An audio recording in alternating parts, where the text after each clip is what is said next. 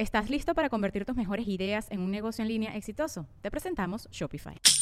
Tal vez no lo sabías, pero nuestro podcast More Than Mamis es un negocio. Y lo comenzamos, por supuesto, para desahogarnos y hablar sobre la maternidad, no para convertirnos en expertas de ventas y del e-commerce. Así que sí, necesitábamos ayuda para vender nuestro merch y poner en marcha nuestra tienda. Por eso estamos tan contentas de usar Shopify. Regístrate con tan solo un dólar por mes en shopify.com barra sonoro, todo en minúsculas. Ve a shopify.com barra sonoro para llevar tu negocio al siguiente nivel. Shopify.com barra sonoro. With everyone fighting for attention, how can your business stand out and connect with customers?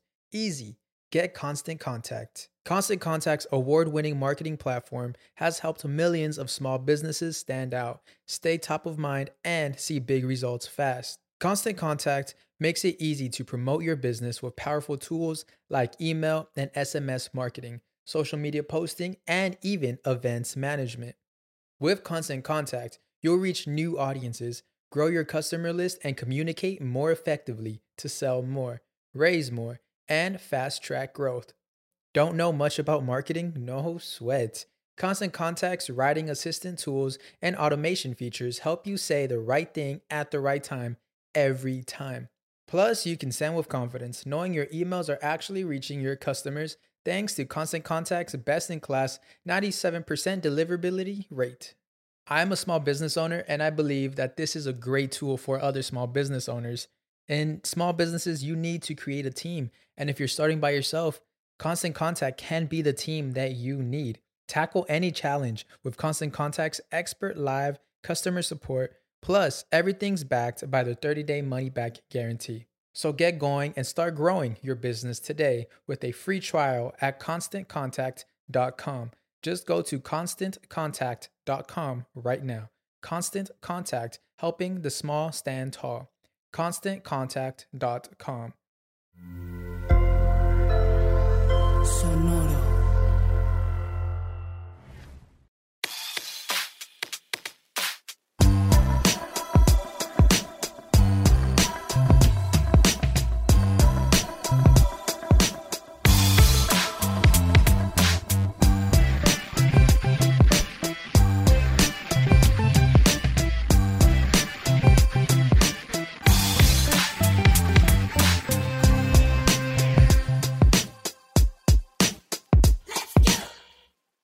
Tal? Bienvenidos una vez más a Músicos de Sillón, el último capítulo de esta temporada.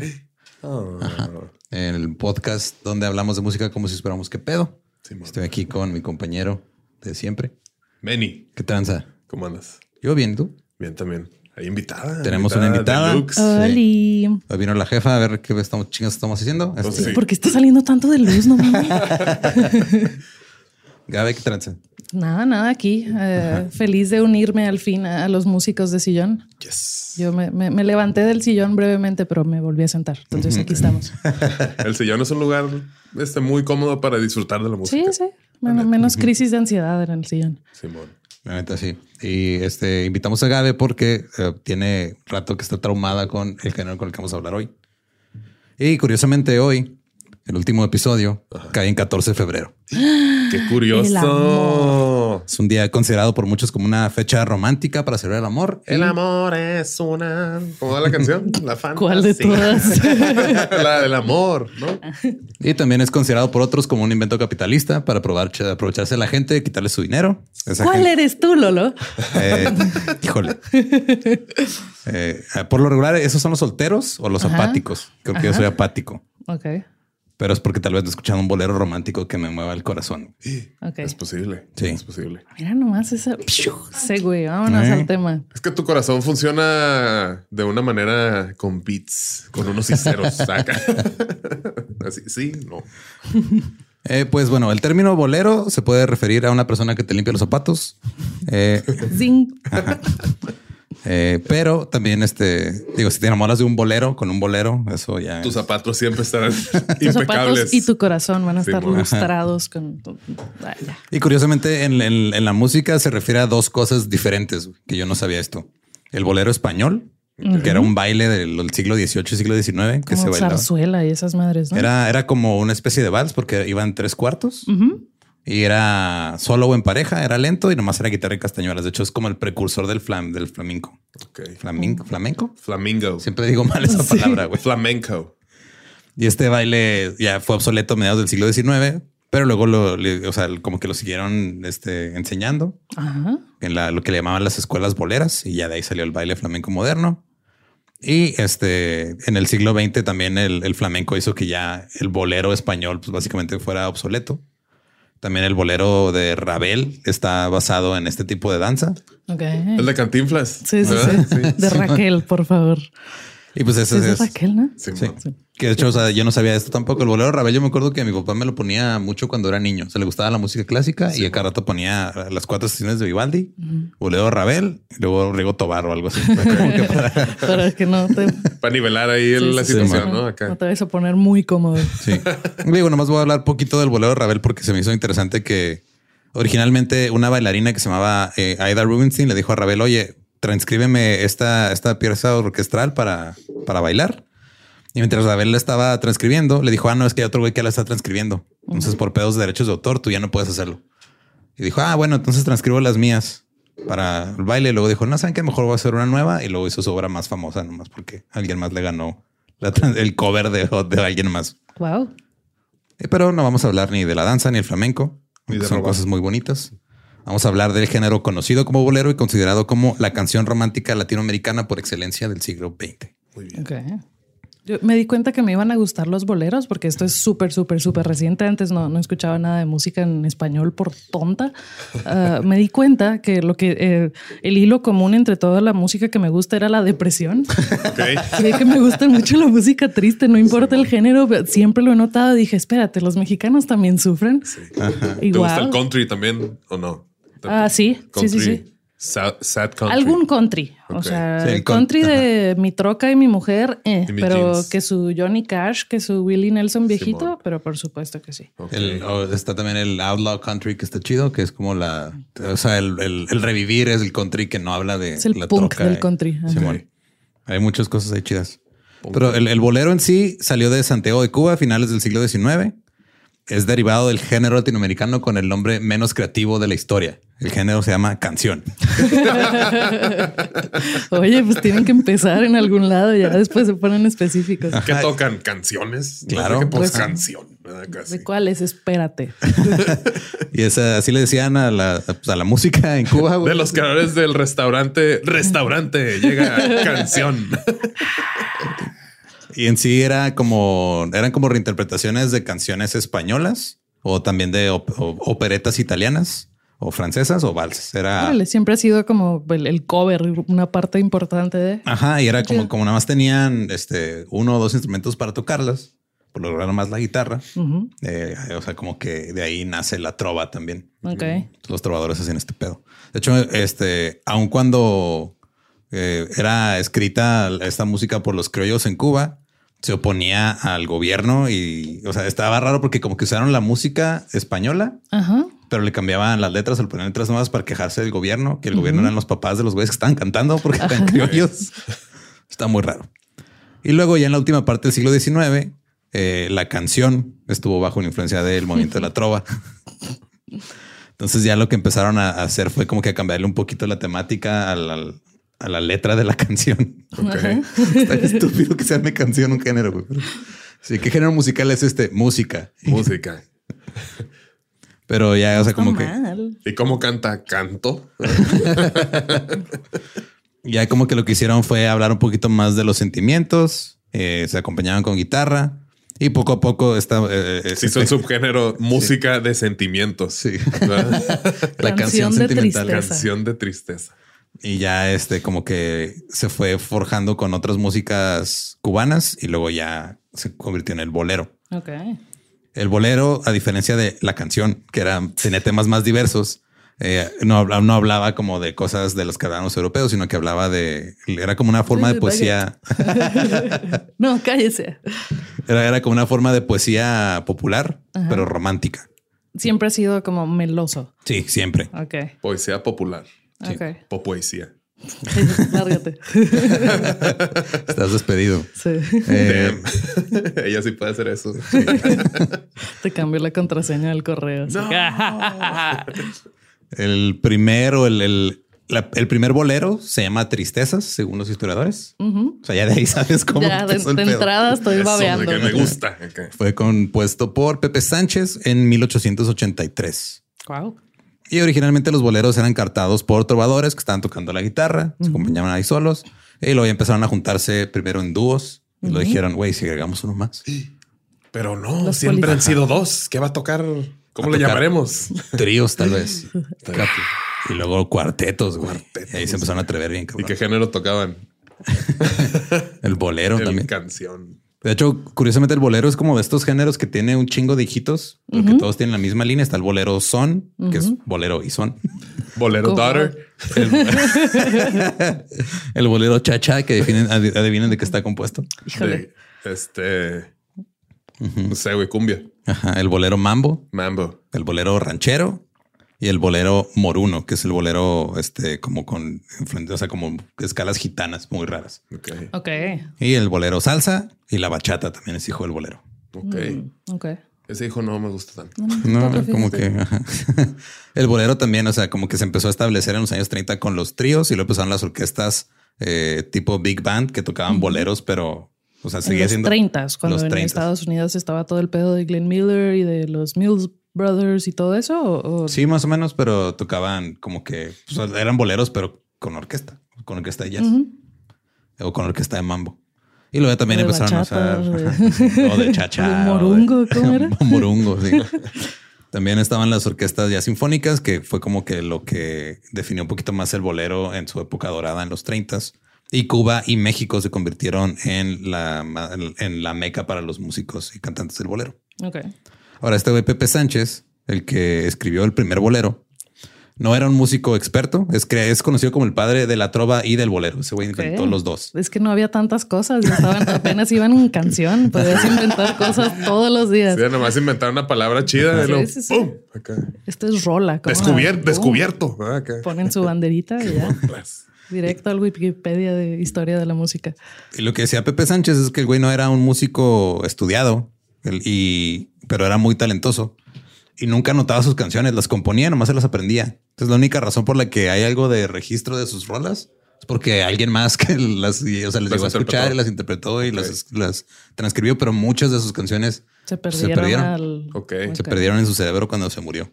Ish. Pero más o menos como unas dos docenas de canciones sobreviven y todavía ya son como estándares del bolero desde hace mucho tiempo.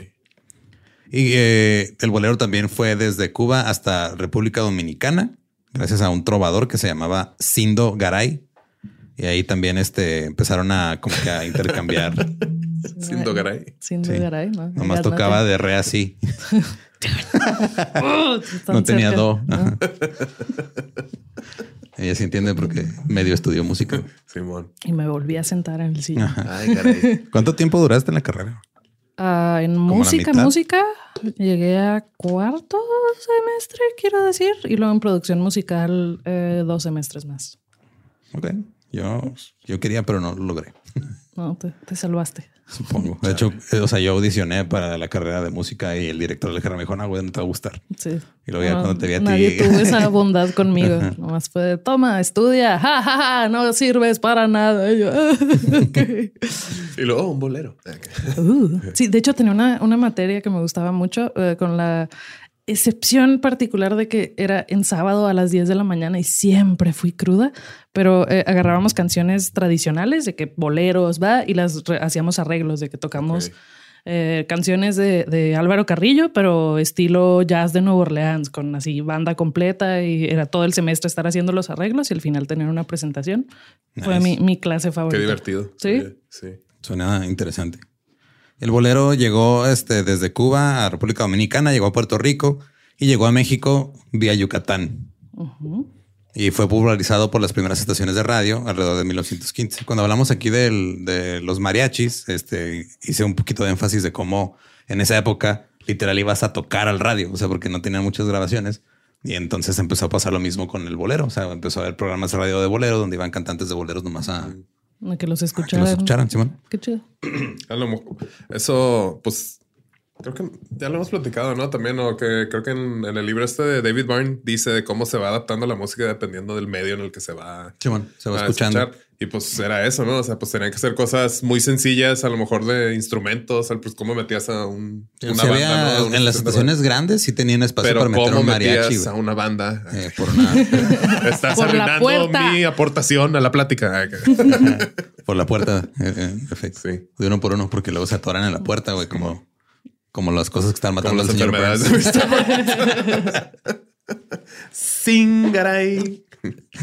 Eh, en México eh, empezó la trova yucateca y su máximo exponente fue un señor que se llamaba Guti Cárdenas. Esta información estuvo bien difícil de encontrar. La encontré literal en una página que es como trovador-yucateco.com, algo así. Está bien difícil con- eh, encontrar así tablaturas en- de música en español. Bueno, ya, ya menos, pero en mis tiempos eh, ba- no, batallé un chingo con eh, tablaturas de Café Tacuba. Guitar dot No, no, no, discúlpame, hace 15 años era no, encontrar así, del- no sé. Sí, sea, como que tu único, eh, tu única oportunidad de encontrar algo así era ir a buscar a las revistas Los Cancioneros, que siempre estaban mal, güey. Siempre. Ah, Pero se me olvidó por qué mencioné esto, disculpen. pero sigan. Eh, se cree que entre 1900 1908 y 1910 llega el bolero cubano a México a través de, de, de Yucatán. estrecho de Bering. Rodearon un chingo. pero llegaron, maldita sea. Por fin. ¿Estás listo para convertir tus mejores ideas en un negocio en línea exitoso? Te presentamos Shopify. Tal vez no lo sabías, pero nuestro podcast More Than Mamis es un negocio y lo empezamos por supuesto para desahogarnos y hablar sobre la maternidad, no para convertirnos en expertas de ventas y del e-commerce. Así que sí, necesitábamos ayuda para vender nuestro merch y poner en marcha nuestra tienda. ¿Y cómo suena con Shopify? Llega otra venta. Shopify es la plataforma de comercio que está revolucionando millones de negocios en todo el mundo. Ya seas un emprendedor desde tu casa o desde donde sea, Shopify es la única herramienta que necesitas para iniciar, administrar y hacer crecer tu negocio sin dificultades. Con Shopify puedo gestionar pedidos, envíos y pagos desde cualquier lugar, brindándote toda la información y estadísticas de tus ventas al detalle. Regístrate para un periodo de prueba con tan solo un dólar al mes en shopify.com barra sonoro, todo en minúsculas. Ve a shopify.com barra sonoro para llevar tu negocio al siguiente nivel. Shopify.com barra sonoro. Y el primer bolero, eh, No está tan estrecho. ahí se fueron uno por uno también porque no cabía toda la banda completa. Sí. Pues primero el de la guitarra. Y Ah, y lo de ahí por eso pusieron las puertas en los estudios para que entraran todos los músicos. "Ah, Todo se conecta. Mm. Podcast de calidad aquí en Sin Contexto. Eso, a eso nos dedicamos. El primer bolero compuesto en estas tierras se llama Presentimiento, más o menos de 1913. Y este ya después fue grabado en Nueva York porque le empezaron a poner, a poner atención al bolero más en Nueva York que en México. Ajá. Entonces llevaron a Guti Cárdenas a grabar allá. Ok. Y ahí está grabado ese que, o sea, la letra es del poeta español Pedro Mata. La de I got a feeling, ¿no? Tengo un presentimiento. Simón. Simón. Y también lleva versos de Emilio Pacheco Ojeda. Entonces lo que hizo básicamente fue juntó una poesía que le gustaba con otros versos que le gustaban de alguien más. Le Tres puso música acordes y y, ya. vámonos. El creador Sampleando, de un género. acá. Básicamente. Y el radio este, fue muy popular a principios del siglo XX. La XEW, que también jugó un papel importante para el mariachi, hizo lo mismo para el bolero. Y este tenía sus programas musicales en vivo y también como había, o sea, y se replicaban a veces hasta más a Centroamérica y Sudamérica. Y también hasta ahí empezó a llegar el género. Entonces, curiosamente, o sea, el bolero cubano y el mexicano son parecidos, pero el mexicano es como un poquito más melancólico. Y en esos años trabajaba como pianista en cabarets, un hombre llamado Ángel Agustín, María Carlos Fausto, Mariano Alfonso del Sagrado Corazón de Jesús Lara y Aguirre del Pino. Agustín Lara. Sí. Sí. Sabía que tenía un nombre gigante, pero nunca lo había escuchado. Ángel Agustín, María Carlos Fausto, Mariano Alfonso del Sagrado Corazón de Jesús Lara y Aguirre del Pino. Tss, Qué vergas. Lo, lo ves así, todo elegante, con la ca- cara hecha así. Es un villano. o sea. Acá su, su INE así bien larga. Se la daban en tomos. ¿Por qué tu cartera es de un metro largo?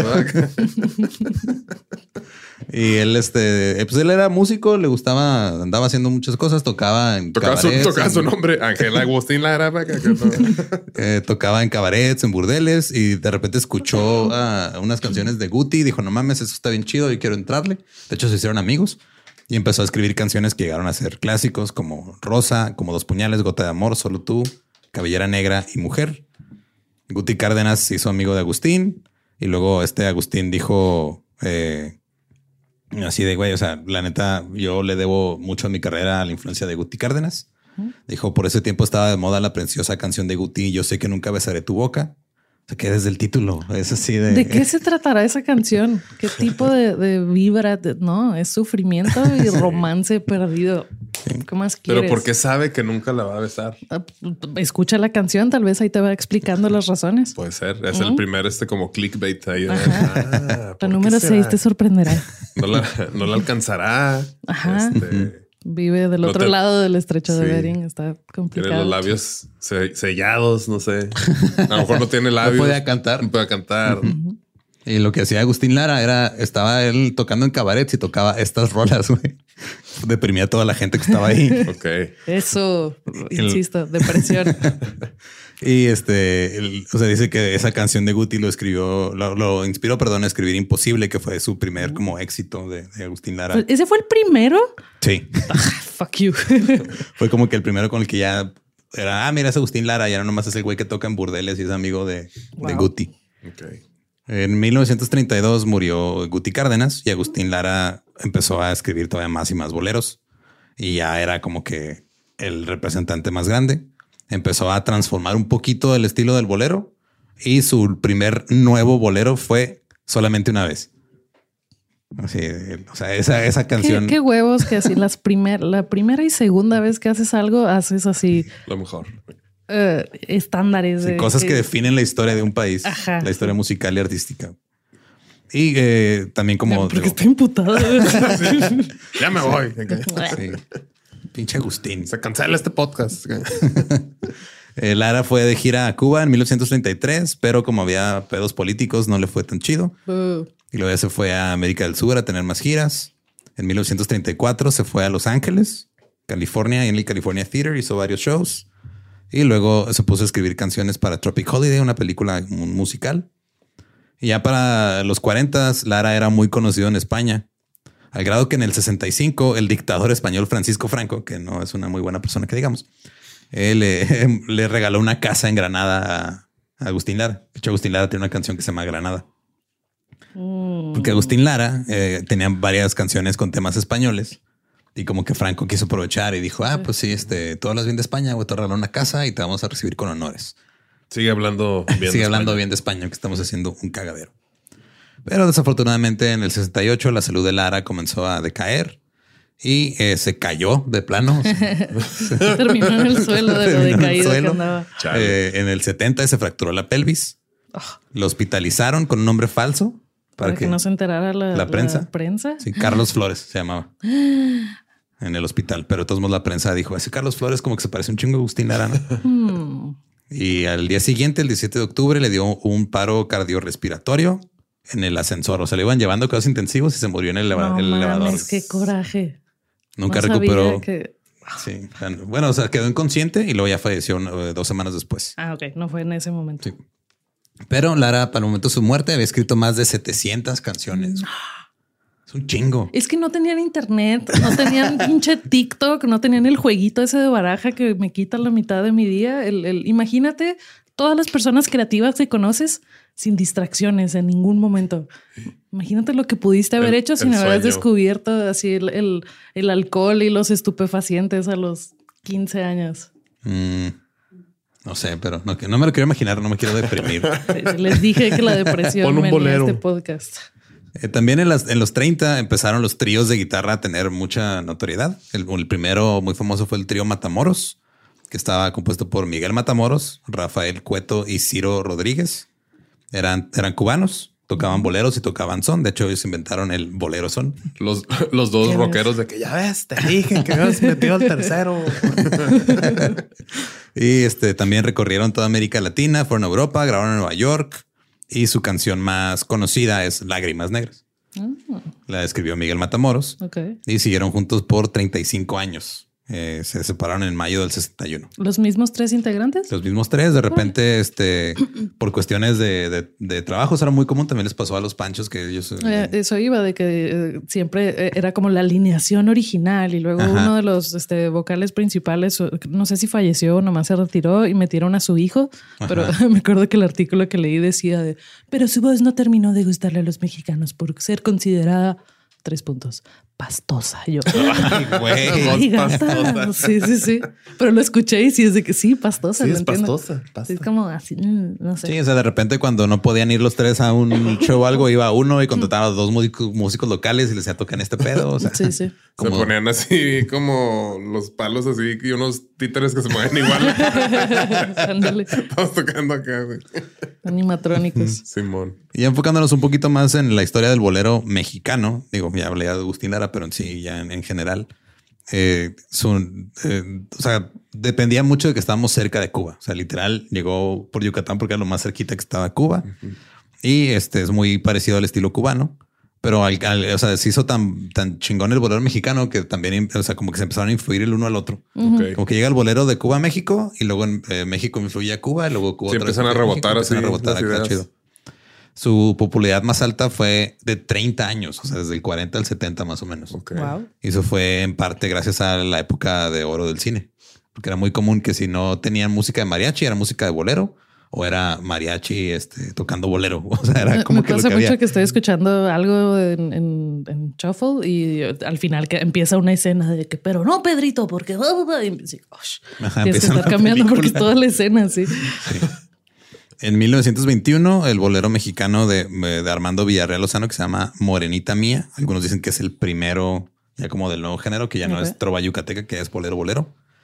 Y entre los 20 y 30, este, aparte de la XW, que era la, la radiodifusora más grande, la XEQ, empiezan ya un chingo de radiodifusoras a darse cuenta de, el bolero está vendiendo, güey, tráete el que es, te encuentres que cante.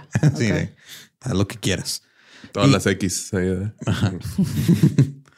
también estaban las C, C, y, CYL y CYB. No sé por qué unas eran con X y otras no. Eh, ya como que en esta época también el, estaba la competencia más grande del bolero en esta época en Latinoamérica era el tango. Y la razón por que el bolero le ganó al tango fue porque se murió el rey del tango en el 35. Oh shit. Carlos Gardel se llamaba. Entonces, como se muere, cuando se muere Carlos Gardel, como que empiezan a ponerle más atención al bolero porque se les acabó su, se acabó su rey. Yo la neta no conozco mucho el tango. Yo nada más lo que tocábamos en la orquesta, pero eh, el tango estaba divertido al menos. y en México empiezan a destacar figuras como Manuel M. Ponce, eh, Tata Nacho, Luis Demetrio, Ricardo Palmerín, Pepe Domínguez. Todos excelentes nombres para perro, por cierto. Luis Demetrio sería un gran nombre para perro. Lo digo con todo el respeto del mundo. Luis Demetrio. ¿Quién, ¿Quién se cagó ahí, Luis Demetrio? Mal chico. Y este Ricardo López Méndez, José Antonio Zorrilla, Los Panchos, Agustín Lara, Guti Cárdenas. Durante los 40, el bolero ya empieza a exportarse a Estados Unidos y América Latina a través de la radio en Estados Unidos, de la CBS, y en la radio este, Cadena de las Américas, que también era de ellos. Y también entre los 40 y los 70 empieza el bolero ranchero, que creo que es la, versión más popular en México, la que más, o por lo menos con la que más este, estamos, hemos tenido exposición. O sea que este Pedro Infante, Jorge Negrete, Javier Solís, Pedro Vargas, José Alfredo Jiménez, Álvaro Carrillo, Álvaro Carrillo, todas estas personas que tenían, o sea, que era música ranchera, pero no era de fiesta como las de Antonio Aguilar o, o sea, como era así romántica. Sí, literal, o sea, lo que decían literal era agarrar, agarrar los boleros y ponerles arreglos de mariachi. Hay mucho sobre pájaros. He notado de que Paloma Negra, este, las. Ya no me acuerdo, pero había como tres o cuatro. Y lo, paloma blanca. Paloma blanca, paloma, roja. El canario. pajarito, pajarito. Las golondrinas. Sí, no, perdón. Y como muchos de estos cantantes también salían en el cine cantando sus rolas, sus boleros rancheros, pues era muy común que eh, pasara lo que le pasa a ahora que pone sus playlists, ¿no? Que estás ahí queriendo barrer a gusto y de repente... Anda, ve por tu madre. no, puta madre. Que ahora, eh, o sea, que todas las abuelitas del mundo estaban de que, ay, Pedro Infante y no sé qué, ya, honestly, I get it. Neta. Sí. mi abuela estaba muy tramada, pero con este, con Vicente Fernández, peor actor de la historia. o sea, yo creí con las, crecí con las películas de Vicente Fernández, no por mi elección. Sí, sí, sí. Están horribles. No me imagino. Pero sí, en, los, en los 40 también aparece el trío Los Panchos, que fue este fundado por Chucho Navarro y Alfredo Gil, que eran mexicanos, y el puertorriqueño Hernando Avilés. Se juntaron en los 40 en la Ciudad de México y este, ellos hicieron como que uno, o sea, al mismo tiempo que fueron de los máximos exponentes del bolero, fueron parte de la razón por la que el bolero dejó de, de ser tan popular, porque al final de su carrera se enfocaron más en las baladas. Entonces la balada romántica fue lo que termina sustituyendo al bolero en, en Porque eran tan populares los panchos que ellos movieron toda la...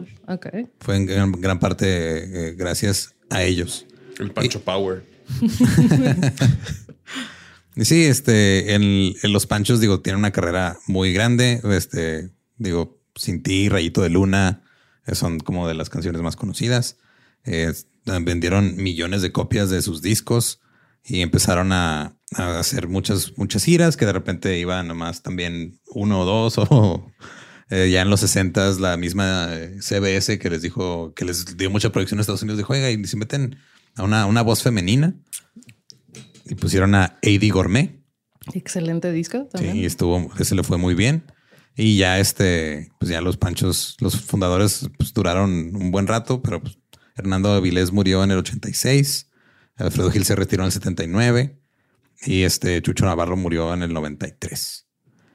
Y varios vocalistas después de que salió Hernando estuvo Raúl Moreno, Julito Rodríguez, Johnny Albino, Enrique Cáceres, Ovidio Hernández. Johnny Albino, camán, un perro blanco. Está ahí, todo esto es una mina de oro. Bueno, su nombre verdadero era Juan Antonio Albino, pero Johnny Albino Johnny está Albino está perfecto. Juan Antonio Albino es el papá. sí, por favor, dime Johnny. Eh, David Ortiz, Rafael Basurto, Chucho Navarro Jr. con su voz pastosa. Pastosísima, escuchan. Eddie Gourmet, Gigliola Cinquetti, Estela Raval, María Marta Serra Lima y Mari Trini. Y si quieren ver la discografía de los Panchos, no, mamen. sí, no, lo intenté y no es demasiado. sí, aparte, eh, todas esas, este, bandas, eh, artistas por esos tiempos, como que todos firmaban contratos bien raros y todo está en compilaciones y remasterizado uno, remasterizado dos, en vivo, en el concierto de tal, en el bla. Entonces hay 600 versiones de la misma puta canción y si le pones shuffle al artista en, Spotify, en donde sea, te salen canciones bien extrañas. Ok. O sea, nada más les voy a enseñar así como viene en Wikipedia. Esos son los discos. Esos son los discos de los panchos. No, no mames. Todavía hasta el 2013 salieron compilaciones y cosas. Ajá, a cada rato es de ah, la eh, edición aniversario 46 años, 47 años, así. Oh. Pero bien que los tengo así. y en sí los panchos no tocaban puros boleros, o sea, como la mayoría de los tríos tocaban tanto boleros, estesones, vals y muchas baladas, muchos corazones. corazones.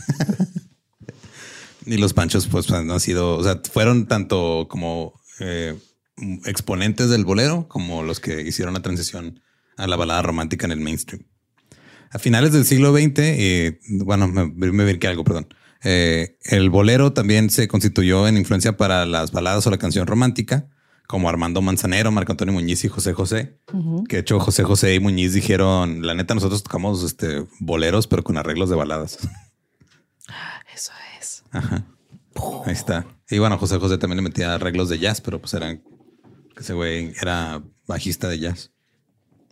Y ya a finales del siglo XX, eh, como que ahorita el, bolero está viviendo un nuevo momento de gloria.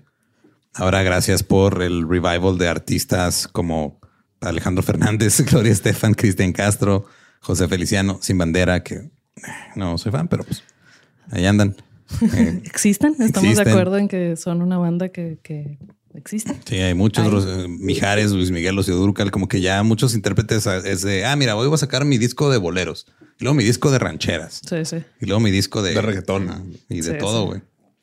Eh, y ya en la década del siglo XXI, en lo que estamos ahorita, pues ya están eh, Natalia Furcade, Mon Laferte, Daniel Me Estás Matando, La Santa Cecilia, eh. Lila Downs. Empezaron a meter boleros en su repertorio. Y este, ahorita en Chile hay un revival del bolero, muy cabrón, con Mon Laferte y con un grupo que se llama Bloque Depresivo. ¿Por qué no sabía esto? Bloque depresivo con su depresión bloqueadora. y el, eh, también hay un grupo en Colombia que se llama Monsieur Periné, que tocan chido. Tienen algunas canciones que son como bolero. Voy a buscar más de boleros chilenos porque todas las bandas chilenas que, escucho, no, no las he buscado específicamente, pero es como bien fino. No sé qué tiene los chilenos que son muy meticulosos, no sé, se me figura. El país es muy fino en sí. No, por eso. Esa es Argentina, ¿no? No. No, Chile es así. No sé, no sé nada de geografía. O sea, en Chile al Chile le dicen ají porque pues no le van a decir igual que su país, pero es una cosa así larga. Ah. Argentina es más como, un, creo que es como un triángulo. No, eso no es cierto, eso sí, ¿verdad? como, como un nugget. como un nugget en forma de Argentina. Simón. Ah, claro. Ahora, una de las cosas este, más random es de que el bolero, aparte de ser muy eh, popular en México, en Cuba, Puerto Rico, en el sur de, de América, es muy popular en Vietnam. Ok. Qué raro. Está bien random, güey. También es algo que aprendí. boleros mexicanos, cubanos, etcétera. No, ellos tienen su, propio bolero. por ahí también de la década de los 30. O sea, puedo escuchar como sabor a mí en un idioma que no entiendo. Probablemente. Ah, aprendí mucho hoy. Eh, en la década de los 30 empezaron a encariñarse allá en Vietnam con la música moderna y el bolero vietnamita es un poquito más lento y es un poquito este, más romántico. Pero un eh, poquito más leve, así nomás. un chirris. Así agarraron y le subieron un poquito, bien leve. Y eh, curiosamente ya este género se conocía como música amarilla. La música amarilla era la. Suena políticamente incorrecto eso acá. la neta sí, pero yo no le puse así, güey. Es que está la música amarilla y la música roja, güey. La música roja era la que respaldaba el gobierno comunista durante la guerra de oh. Vietnam. Ok. Y cuando Vietnam del Norte ganó la guerra, la música amarilla fue prohibida en el 75. Ajá. Entonces estuvieron, o sea, si te agarraban tocando boleros, te arrestaban. Se prohibió por mucho tiempo. O sea, como las planillas que se peleaban en el recreo, ¿no? Pura planilla verde. Ándale. Y no podías escribir, o sea, como que la música romántica y todo está prohibido. Hasta el 86. ¿Cómo le hacían en los semáforos, güey? Puro verde, güey. Puro verde, sí. Pero que se en amarillo, prohibido. Caíste tonto. Eh, la prohibición no se fue por completo, pero se eligieron en el 86 y ya pudieron a volver a, publicar canciones de amor. Ok. Pero ya no había una industria musical como tal en Vietnam. Pues no, ya se les salió la música el barco. naranja. juntaron. También es complicado a veces conseguir música. Digo, ahorita ya no tanto con el internet, pero antes era complicado conseguir música vietnamita porque estaba prohibido exportarla, güey. Ok. Ok. Qué raro. Pero ya el bolero en los últimos años ha vuelto a ser popular allá en Vietnam. De hecho, hay una, una serie de televisión que es como tipo American Idol, pero que literal es bolero idol. ¿Por qué no sabía nada de esto? Yo tampoco sabía nada hasta que puse ¿Hay con subtítulos? No sé, pero o sea, me puse a buscar más así clips. ¿Quién necesita subtítulos? Es este bolero amarillo, bolero rojo, zapatito blanco, zapatito, azul. Y pues los cantantes ahorita ya empiezan a cantar canciones viejas o están haciendo como que homenajes. Los estándares y los o canciones que estaban prohibidas por el gobierno antes. Órale. Pero sí está este curioso cómo, o sea, los boleros como que más famosos, si te pones a leer las letras, eh, te causan una sensación como de melancolía, de depresión y de como ganas de llorar acá a veces. Pero, o sea, yo que soy una persona que no le pone mucha atención a las letras, eh, o sea, como que nunca, nomás las escuchaba y era así la música que pone mamá de repente cuando... No, son, son, son unas señoras melodramáticas de que, ok, uh, y si ya no puedo verte porque Dios me hizo quererte para hacerme sufrir más, ahí estás trapeando. Ah, sí. O, sea, todas son así de vida y muerte, de, despecho. ah, nadie hace la, depresión melancólica como, como los mexas. Sí, por ejemplo, solamente una vez que es de los más famosos de Agustín Lara. Eh, curiosamente. Parecido, pero. Curiosamente fue este estrenado en Argentina, una cantante mexicana que se llama Ana María González. Eh, lo cantó en Argentina en el 41 y la cantante mexicana Dora Dulus lo cantó en inglés para una película de Walt Disney, la de los tres caballeros, como You Belong to My Heart. Órale, no sabía eso. ¿Sabes lo que sale Steve Martin? no, Steve Martin está en la primaria. Steve Martin, Martin Short y Chevy Chase. Sí. Eran los tres amigos. Tres amigos. y este, eh, la, neta, la letra está así de, ay, güey, Está un poquito deprimente. Eh, ya perdí donde lo tenía, pero bueno. Eh, hace yo poco eh, que me puse a, o sea, digo, yo no escuchado esta música. Menos hace yo poco un, un, intérprete japonés de los boleros. Sí, hace poco yo, eh, hace poco yo, chingada madre. Estamos muy simples hoy, Simón. Hace yo poco. me puse a, o sea, como que a, tratar de recordar, porque digo, Gabe me dice, ah, estoy escuchando muchos boleros de Agustín Lara. Y tú dije, ah, me voy a poner a escuchar qué pedo. Y lo dije, no quiero estar triste el lunes a las 11 de la mañana. Lo, guardo para después. Que ese no es el Eduardo Espinosa que yo conozco. Es que ya, o sea, como que se me hace muy temprano para, o sea, ya en la tarde noche. a mí me pone súper de buenas escuchar música deprimente. Si estoy verdaderamente triste, escucho eh, música así que piano, algo así súper, tengo, ajá, hay, hay, niveles. Cuando estoy normal y escucho boleros, es de, ay, qué padre. Pero sí, o sea, solamente es una letra muy cortita, güey. Yo sé que por ahora no hacemos esto, para eso está sample sencillo, pero, pero solamente una vez en la vida, solamente una vez y nada más. Y ya, no hay nada más que decir. Una vez nada más en mi huerto brilló la esperanza, la esperanza de que el hombre el camino de mi soledad. Güey, está bien deprimente, güey. Una vez nada más entrega el alma con la dulce y total renunciación y cuando ese milagro realiza el prodigio de amarse, hay campanas de fiesta que cantan en el corazón. Cierra con un mensaje bonito, güey, pero es, son cuatro estrofas. Campanas Para mandarte a la verga así de, órale, de llórale. Cero a cien, así, candiliculero. No necesitan más, así es de, dame este 10 minutos y, te destrozaré. Eh, dame 10 minutos y una pluma y ahorita voy a escribir algo bien chido y, vale Como un Jason Bourne, pero de la lírica. De, la, emoción humana. Tú, o sea, de lo que has escuchado, porque sé que hasta me, pasaste algunas rolas y me puse a escucharlas también. O sea, así que te veas, estos son de mis favoritos. Sé que Agustín Lara te mama. Me gusta mucho Agustín Lara, me gusta mucho Álvaro Carrillo. Ah, me gusta mucho, bueno, ya, ya estoy entrando a territorio de rancheras, pero los boleros de Lola Beltrán. Mm, ok. ¿Qué más? Pues no, eh, estoy como no conocía nada de esta música, apenas estoy como que metiendo y, eh, rascándole y me, me, clavé horrible con, con, Álvaro Carrillo y pasa lo mismo de que muchas este, versiones de, de, de la misma canción. Eh, lo, les paso el... Ajá, sí. Sí, sí, sí, hay unas que está como exagerando más, haciéndolo más lento, de que no, ya, dilo. ¡Ah!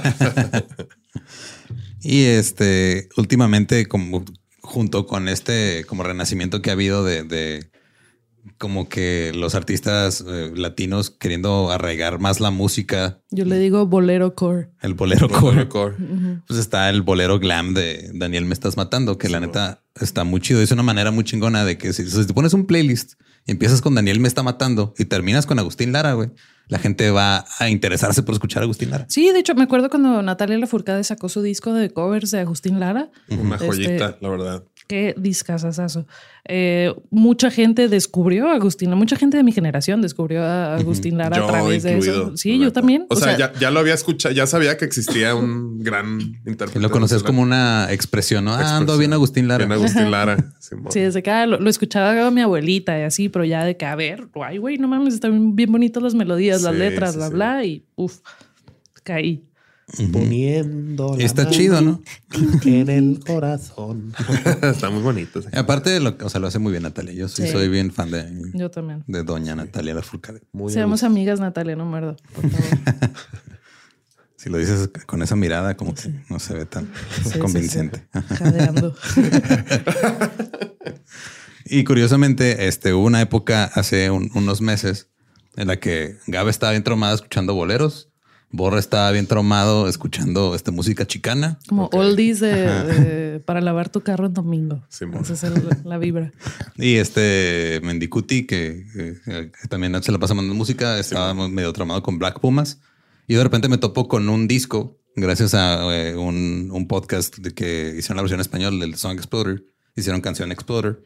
Y hablan con Adán Quesada o Adrián Quesada, se llama el, guitarrista de, de de Black Pumas, que sacó un disco que se llama Boleros Psicodélicos, que básicamente lo que hizo fue agarrar este, digo, tanto composiciones originales como eh, covers, pero es una mezcla como entre trip hop, música chicana y bolero. Ok. Que la neta, si lo pones en así en una party así chill, este está bien a gusto. O sea, porque no O sea, está melancólico, pero siento que no está tan deprimente como. Sí, no está desgarrador, no. O sea, más Agustín. Más Agustín. ya se fue el episodio, ya no podemos mejorar eso. no, o sea, la neta sí fue, o sea, fue un episodio complicado de, de hacer esta investigación porque casi no hay nada documentado. O sea, por ahí en el 2016 sí como que por fin empezaron a hacer el intento de eh, registrar un poquito. Sale el Instituto para la Preservación y Fomento del Bolero en México. Por sus siglas es el IPFOM. Apenas está agarrando aire, güey. Órale, no sabía que existía un instituto de eso. Sí, tiene desde el 2016 y ellos hacen un congreso anual del bolero. Y luego su misión es preservar y promocionar el género para las nuevas generaciones. Y lo hacen mucho en parte por todos estos artistas que empezaron a rendirle tributo. Porque si te pones a pensar, o sea, pues Agustín Lara hace 80 años que sacó su- sus obras. Sí, sí, ¿dónde está el Agustín Lara de la modernidad? Es este, o sea, y como En que el chingado celular, les digo. Ese es el problema. La tía. Te digo, de repente, cada vez más seguido me salen ya del alma. Así de, sí, todo el día en el chingado celular en vez de estar componiendo boleros y música bonita. Y este, creo que podemos eh, comprometernos a ir a ver a Daniel Me Estás Matando cuando Sí. venga Ah, yo compré mis boletos esta Yo semana. también no lo compro, lo voy a Sí. comprar. sí. También lo quiero comprar para ir a ver ese pedo en vivo porque aparentemente siempre quieren a Juárez, estamos fuera. Sí, y no, a todas las ciudades a donde puedo ir. Así, eh, el año pasado fue que vinieron a Juárez y, y tocaron dos veces aquí, pero tenemos fecha de leyendas en Guadalajara. Y luego ah, tocaron en Querétaro, donde vive mi prima y tengo hospedaje gratis. Eh, ese día tenía la cita de mi visa. Y luego tocaron en Tijuana, donde está suave ir. Y ese día tenía La cita de la bici. la cita de otra cita de algo que no podía cambiar. Ese No, ya. Ujú. Noviembre, Pero ya va a estar ahí apartado. Auditorio Nacional. Y pues sí, o sea, digo, esa es la información que traigo del bolero. Eh, la neta, yo lo que sé del bolero o lo que escuché fue más que nada bolero ranchero porque le gustaba mucho a mi mamá. Y mi papá también ponía sus boleros y, lo- y sus tríos de los panchos y todo. Eh, me acuerdo que cuando empecé a tocar guitarra, intenté este, aprenderme una canción de los panchos y me rendí porque estaba muy cabrón. Es que sí, el requinteo estaba Sí. bien bravo. Y, y la neta, si es de esos, o sea, son de esas cosas que siento que por, digo, lo hemos platicado en otros episodios como el que hicimos de cumbia, de que luego uno por ser el adolescente mamador que nomás quiere escuchar, Esa música que ajá, mamá. eh, está bien culera y no la, no la aprecias y te cierras. Y ahorita como que me cuesta trabajo, o sea, sí lo, lo escucho y me gusta, pero me cuesta trabajo como que acordarme que está ahí. Simón. Porque te- ya este, creas esa conexión emocional con la música que escuchabas en la adolescencia y te enfrascas en lo mismo y estás, estás escuchando. Sí, yo la neta, des- desde que escuché Daniel me estás matando ahí, fue como que el bolero está. No te creas, bueno, ahí sí fue de que el bolero está muy chido, pero sí, con las de Natalia también. Es que te agarra por como eh, fases, ¿no? De que de repente te caes en el hoyo de las guitarras acústicas y empiezas a escuchar que, no sé, bossa nova, ay, que sus boleros, que bla, bla, bla. Y luego de repente dices, ay, güey, ya estoy hasta la madre de amor, quiero metal nórdico. Ahora, así lo... te O Al menos así me pasa a mí, no sé si... Simón, sí, es por etapas. Sí, Acá. como que no. Oh, y me pasa mucho que me, me recomiendan bandas. Decir que ah, esta banda te va a gustar de, de personas que cuya opinión musical respeto, pero sé que no me va a gustar si la escucho en ese momento, sino ando Ajá, de humor para- para. para entonces, momentos. Lo guardo y, luego se siempre se me olvida. Seis años, güey. Y luego te dice, oye, ¿te acuerdas que me recomendaste a Leon Bridgers? Y yo, sí, es el 2018, te lo recomendé en 2014. güey. Pues está bien padre. Sí, está bien padre, la neta. Pero si lo hubiera escuchado en medio de mi fase de hip hop ochentero, no hubiera funcionado. Lo buen sabes. punto. Eso sí. Así pasa. Digo, hasta eso sí, este, no es como que te tira león nomás. Te dice, ah, Simón, o sea, eventualmente lo voy a escuchar. Ok. Eso funciona. Eh, Un algo. sistema imperfecto. Sí, la neta está cool. Eh, y digo, ahí en el playlist, este, si quieres que incluyamos alguna rola que te guste de bolero, Sí. pues me las mandas por mensaje, las metemos al playlist para que ahora que es 14 de febrero, este, y estén solos, están ahí. Uy, voy a Comiéndose poner las una más pinta de nieve. Viendo He's not that actually into you. Bridget Jones. Dumb and Dumber. Excelente también. Y ahí está en la descripción del episodio, tanto en YouTube como en Spotify, las, estas madres. Eh, ¿Quieres que te siga la gente en alguna red social? Sí, y también si están vendiendo viniles de música eh, mexicana, hit a brother up. Este, mándenme un mensajito, yo se los compro. Eh, estoy en Instagram, en todos lados como soy Gabe. Excelente. Nosotros estamos como músicos de sillón. Yo estoy como ningún Eduardo.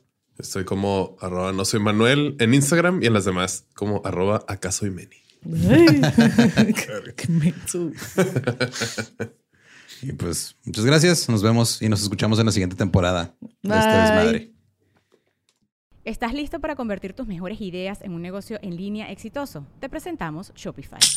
Tal vez no lo sabías, pero nuestro podcast More Than Mamis es un negocio y lo empezamos por supuesto para desahogarnos y hablar sobre la maternidad, no para convertirnos en expertas de ventas y del e-commerce. Así que sí, necesitábamos ayuda para vender nuestro merch y poner en marcha nuestra tienda. ¿Y cómo suena con Shopify? Llegó otra venta. Shopify es la plataforma de comercio que está revolucionando millones de negocios en todo el mundo. Ya seas un emprendedor desde tu casa o desde donde sea, Shopify es la única herramienta que necesitas para iniciar, administrar y hacer crecer tu negocio sin dificultades. Con Shopify puedo gestionar pedidos, envíos y pagos desde cualquier lugar, brindándote toda la información y estadísticas de tus ventas al detalle. Regístrate para un periodo de prueba con tan solo un dólar al mes en shopify.com barra sonoro, todo en minúsculas. Ve a shopify.com barra sonoro para llevar tu negocio al siguiente nivel. Shopify.com barra sonoro.